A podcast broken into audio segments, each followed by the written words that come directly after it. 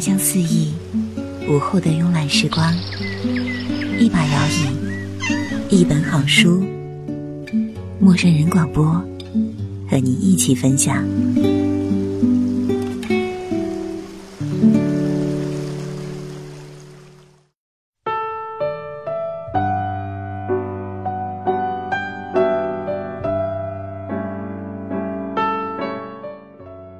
亲爱的听众朋友，这里是陌生人小组广播，能给你的小惊喜与耳边的温暖。我是本期的节目主播小明，欢迎你的收听。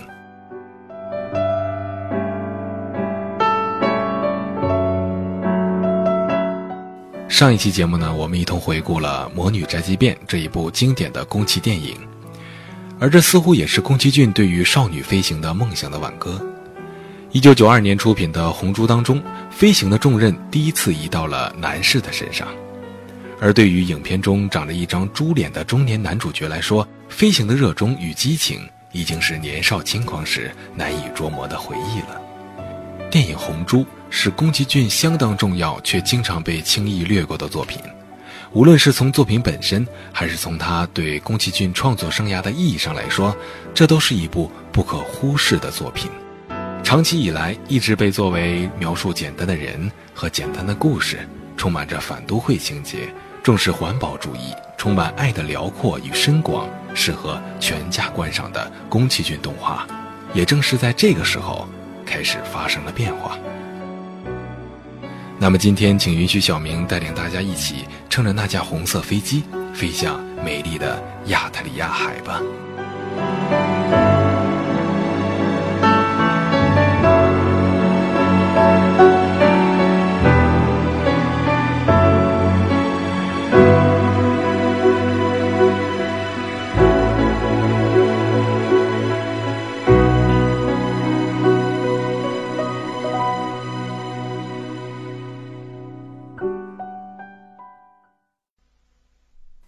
红猪，改编自宫崎骏在一本模型杂志上连载的漫画故事。原著漫画是宫崎骏杂想笔记中的一个短篇，叫做《飞艇时代》。电影带有极强的自传性质。宫崎骏自喻为剧中的主人公波鲁克，将自己的那种处在世俗而身不由己的矛盾，构思成了一个关于猪的传奇故事。电影的开篇是一个环形岛屿。一池碧绿的海水被四面坚硬的峭壁遮蔽着，主人公波鲁克仿佛在这里过着与世隔绝的悠闲生活。然而，等他揭开盖在脸上的报纸，出现在观众面前的却是一副肥胖的猪脸。喂，波鲁克先生，快点！曼马尤特队又出现了。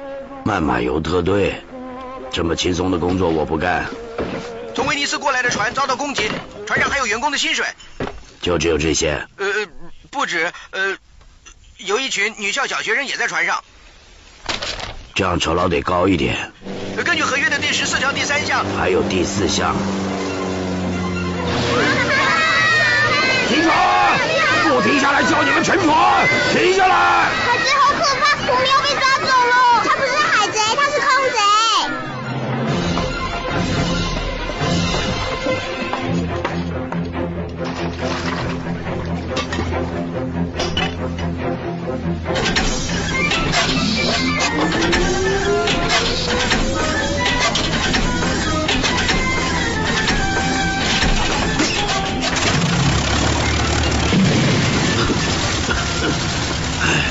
架飞机差不多该进厂维修了。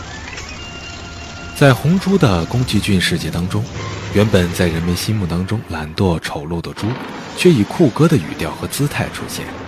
他被飞行员制服包裹的肥胖身躯，分外皎洁地驾驶着飞机，用一种老兵的手法擦燃火柴、点烟，并习惯于一撇嘴，斜斜地吐出烟圈。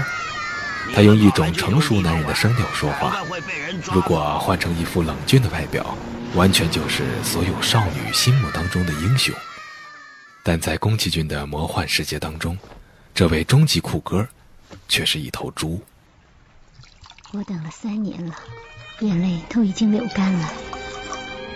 好人全都死光了，金好友。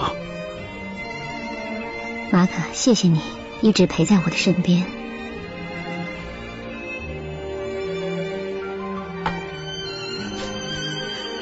现在我只剩下你这位老朋友了。我对这家店唯一不满意的地方，就是还没有拿掉那张照片。不行，不能拿掉，它是剩下来唯一的一张你还是人类的时候的照片。到底要怎么做才能解开施在你身上的魔咒呢？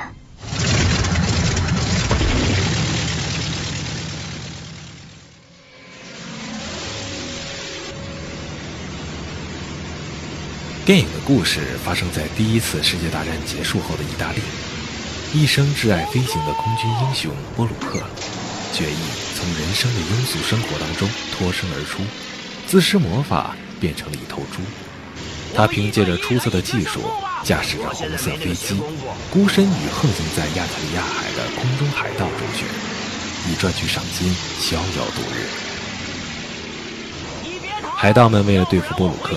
从美国请来了外援马面人卡西斯，因为飞机出现了问题，波鲁克被卡西斯打败了。在十七岁的飞艇设计师菲欧的精心设计下，一架全新高性能的飞机诞生了。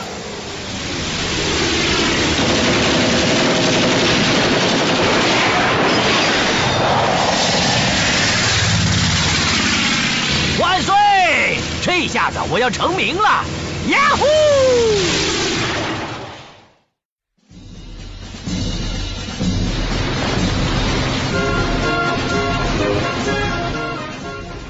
影片的高潮是波鲁克与卡奇斯，也就是猪头与马面之间展开的一场惊险而又滑稽的赌博。在这个段落当中，宫崎骏再次把飞行的特质发挥得淋漓尽致。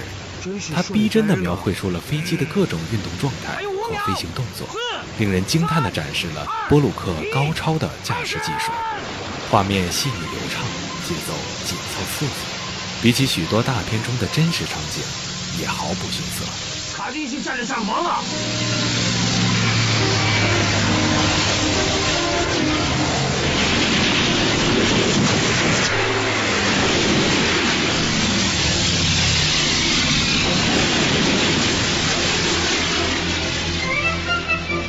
简直就像是在唱独角戏嘛！借我看。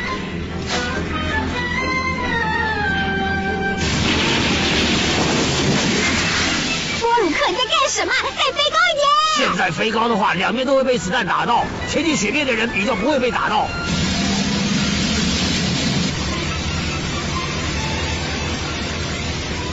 想要让我浪费子弹，我才不会上你的当啊！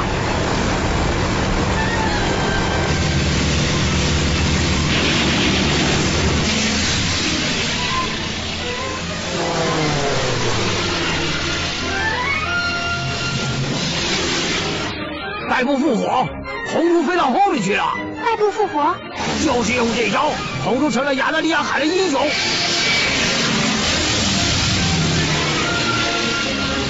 可恶！一、二，先站起来的人就赢了。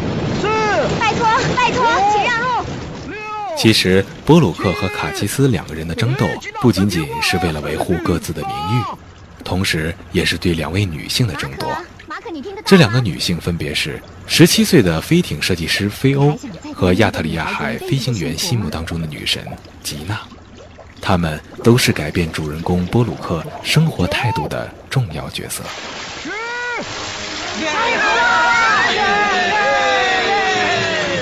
波鲁克赢了！波鲁克，谢谢你。那的话，小意思。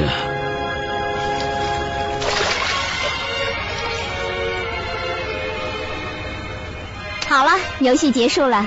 意大利空军现在往这边过来了，大家赶快离开这里吧。欢迎各位先到我店里面来坐一坐，我会好好招待你们的。各位，我们撤退了。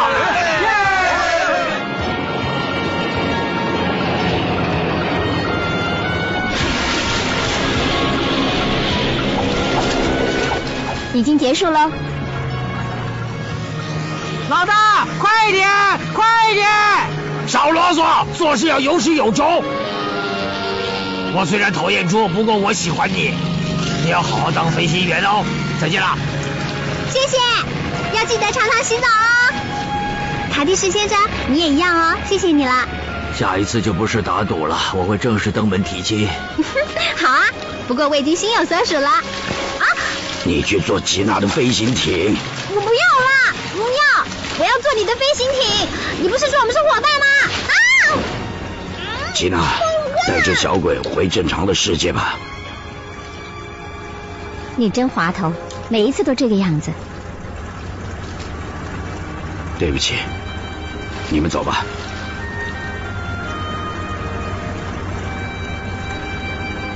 出发吧。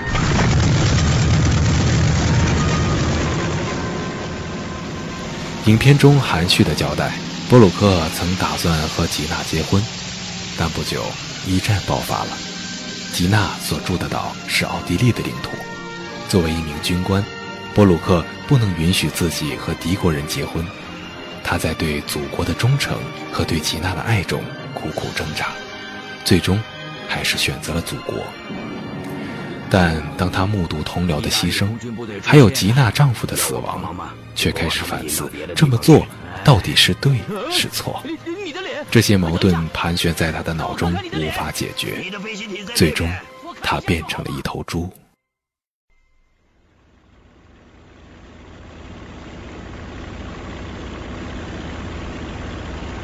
结果，意大利空军无功而返，我也差不多该回米兰了。可是波鲁克还是没有出现。不过也因此，我和吉娜成为很好的知心朋友。从那次之后，又经历了多次剧烈的战争及动乱，我们的友情一直维持到现在。当我继承了宝可乐公司之后，我做了一个重要的决定，就是在亚德利亚海饭店欢度暑假。吉娜变得越来越漂亮了。她的一些老朋友到现在还常常到店里来玩。对了，还有卡蒂士先生，虽然他还没有当上总统，不过他常常写信给我，说他很怀念那年夏天的事情。至于吉娜打的赌实现了没有，那是我们两个人之间的秘密了。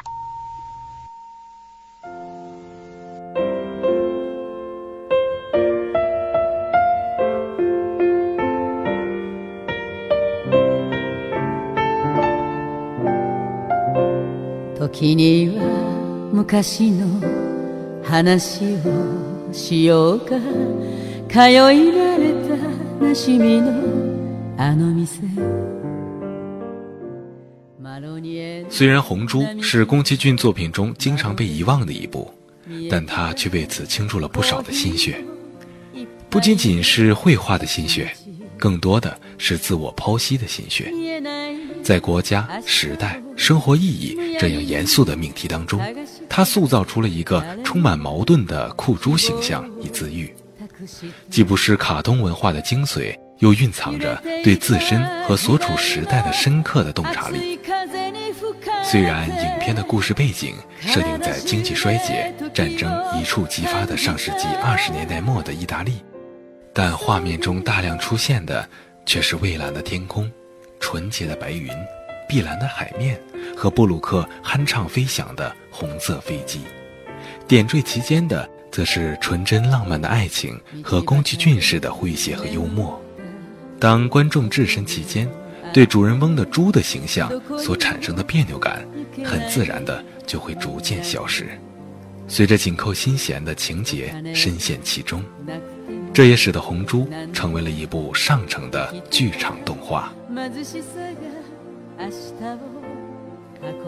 在当年度电影寻报日本最佳影片的专家评选中，《红猪》名列第四，读者评选中名列第三，票房收入达到了二十八亿日元，成为当年度最卖座的日本电影。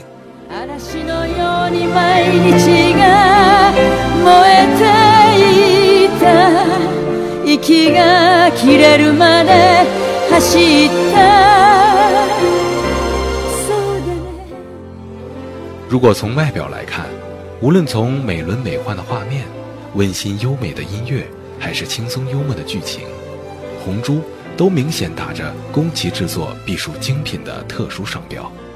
可是，一直以来以清新明快的少女为主角的宫崎动画，突然将主角换成了一个长着猪脸的中年男人，本身便是值得警戒的信号。宫崎骏世界当中一向体现出的乐观精神，这时其实已经有所改变。所以，应该从这个时候开始，宫崎骏就已经进入了对以前所有作品的一种反思。而这种反思的结局，则直接体现到了1994年宣告结卷的漫画《风之谷》中。了解到了这一点，我们也就不用为时隔五年出现的幽灵公主而感到震惊了。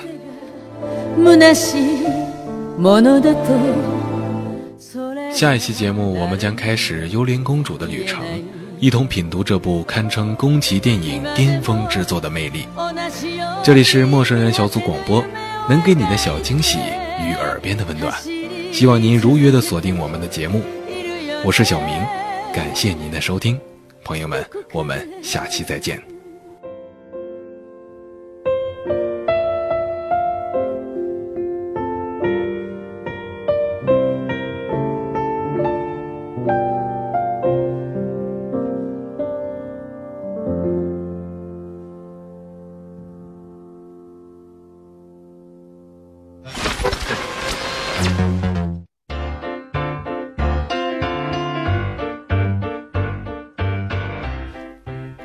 小组广播，能给你小惊喜与耳边的温暖。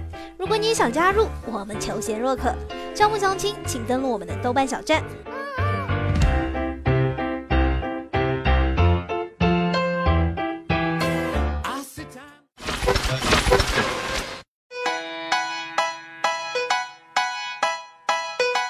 播客订阅、节目下载、更多收听方式、互动交流、节目评分、推荐文章，甚至让你的声音留在我们的节目中，就在小站找到答案。